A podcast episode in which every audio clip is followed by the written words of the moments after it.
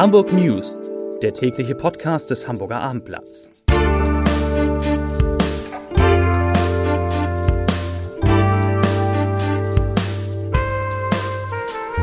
Herzlich willkommen. Mein Name ist Lars Heider und heute geht es um 85 große Hamburger Straßen, auf denen nachts Tempo 30 eingeführt werden soll. Weitere Themen: Der Senat berät über weitere Corona-Lockerungen. Auf einem Bus wird nach einem verschwundenen Mädchen gesucht und der HSV hat einen neuen Trainer. Dazu gleich mehr. Zunächst die Top 3. Die drei meistgelesenen Themen und Texte auf abendblatt.de. Auf Platz 3 Schock für HSV-Spieler, Unfall mit SUV. Auf Platz 2 neue Impftermine nach Pfingsten für Hamburg. Und auf Platz 1 Senat entscheidet am Freitag über Corona-Lockerungen. Das waren die Top 3 auf abendblatt.de. Eine geringere Lärmbelastung in der Nacht für etwa 35.000 Menschen in Hamburg. Das soll eine Fortschreibung des Lärmaktionsplans bewirken, den der rot-grüne Senat heute beschlossen hat. Demnach gilt bald an 85 zusätzlichen Straßenabschnitten eine Geschwindigkeitsbegrenzung auf Tempo 30 zwischen 22 und 6 Uhr. Dazu sagt Umweltsenator Jens Kerstan von den Grünen, ich zitiere, es gibt in Hamburg Umweltprobleme, die wir nicht überhören können und dürfen und deren Hauptverursacher der Kfz-Verkehr ist. Zitat Ende. Nach Angaben seiner Behörde, also der Umweltschutzbehörde, die sich wiederum auf das Umweltbundesamt bezieht, hat Tempo 30 als Einzelmaßnahme in der Stadt das höchste Lärmminderungspotenzial. Und wenn ich eben Umweltschutzbehörde gesagt habe, ist natürlich falsch, das heißt Umweltbehörde. Damit zur Corona-Lage. Der Reproduktionswert in Hamburg, kurz R-Wert, ist in der Stadt wieder leicht gestiegen. In der vergangenen Woche lag er bei 0,7.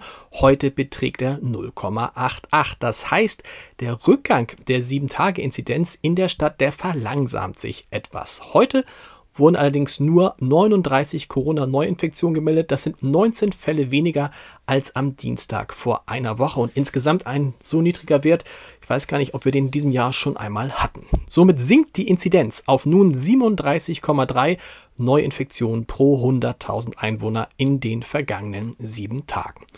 Der Hamburger Senat will am Freitag über die nächsten Öffnungsschritte beraten. Man bleibe aber dabei, dass man Maßnahmen sehr vorsichtig zurücknehmen werde, hieß es heute. Laut Senatsplan sieht der dritte Öffnungsschritt ab dem 2. Juni weitere Lockerungen beispielsweise in den Bereichen Sport, Kultur, Schule und Hochschule vor. Die Corona-Krise wird die Stadt Hamburg Milliarden kosten, das ist klar aber nach aktuellen Zahlen könnte die Rechnung etwas glimpflicher ausfallen als zuletzt befürchtet. Denn wie Finanzsenator Andreas Dressel anlässlich der Mai-Steuerschätzung heute erklärte, waren die Einnahmen in 2020 deutlich höher als erwartet und die Verschuldung fiel dadurch geringer aus als geplant. Zudem hellen sich allmählich die Aussichten auf die kommenden Jahre auf. Konkret lagen die Steuereinnahmen der Stadt im Jahr 2020 mit knapp 12 Milliarden Euro um 937 Millionen Euro über der sehr pessimistischen Schätzung aus dem Mai 2020. Das ist zwar immer noch weit unter dem langjährigen Mittelwert, hat aber mit dazu beigetragen, dass auch von den sogenannten Notsituationskrediten nur 430 Millionen Euro in Anspruch genommen wurden. Das soweit zu Corona.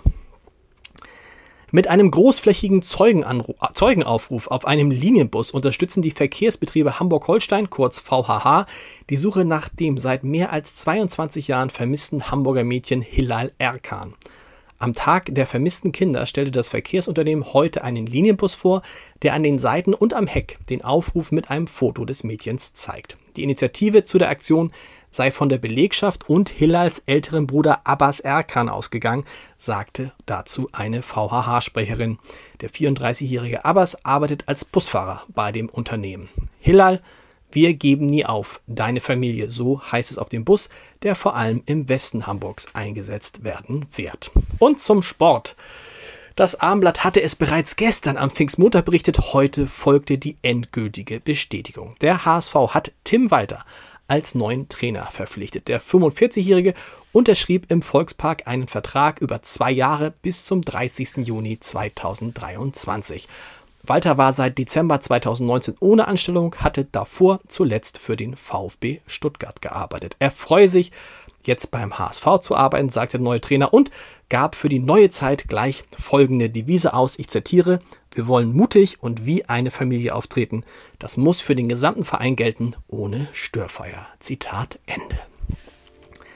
Einen Podcast-Tipp habe ich natürlich auch noch. Heute ist in unserer Reihe Entscheider treffen Haider ein Roman- und Sachbuchautor, ein Literaturkritiker, ein Übersetzer, ein Fußballfan, ein Schlagerexperte, der Vizepräsident der Marcel Proust Gesellschaft und der Chef des Hamburger Literaturhauses zu Gast. Mit einem Wort, ich spreche mit Rainer Moritz über die Frage, wie das eigentlich alles zusammenpasst, ob Literaturkritiker überhaupt arbeiten und wer in der Literatur den schlechtesten Sex hat. Wirklich wahr? Hören Sie mal rein unter www.abendblatt.de slash Entscheider. Ich wünsche Ihnen einen schönen Feierabend und wir hören uns morgen wieder. Bis dahin. Tschüss.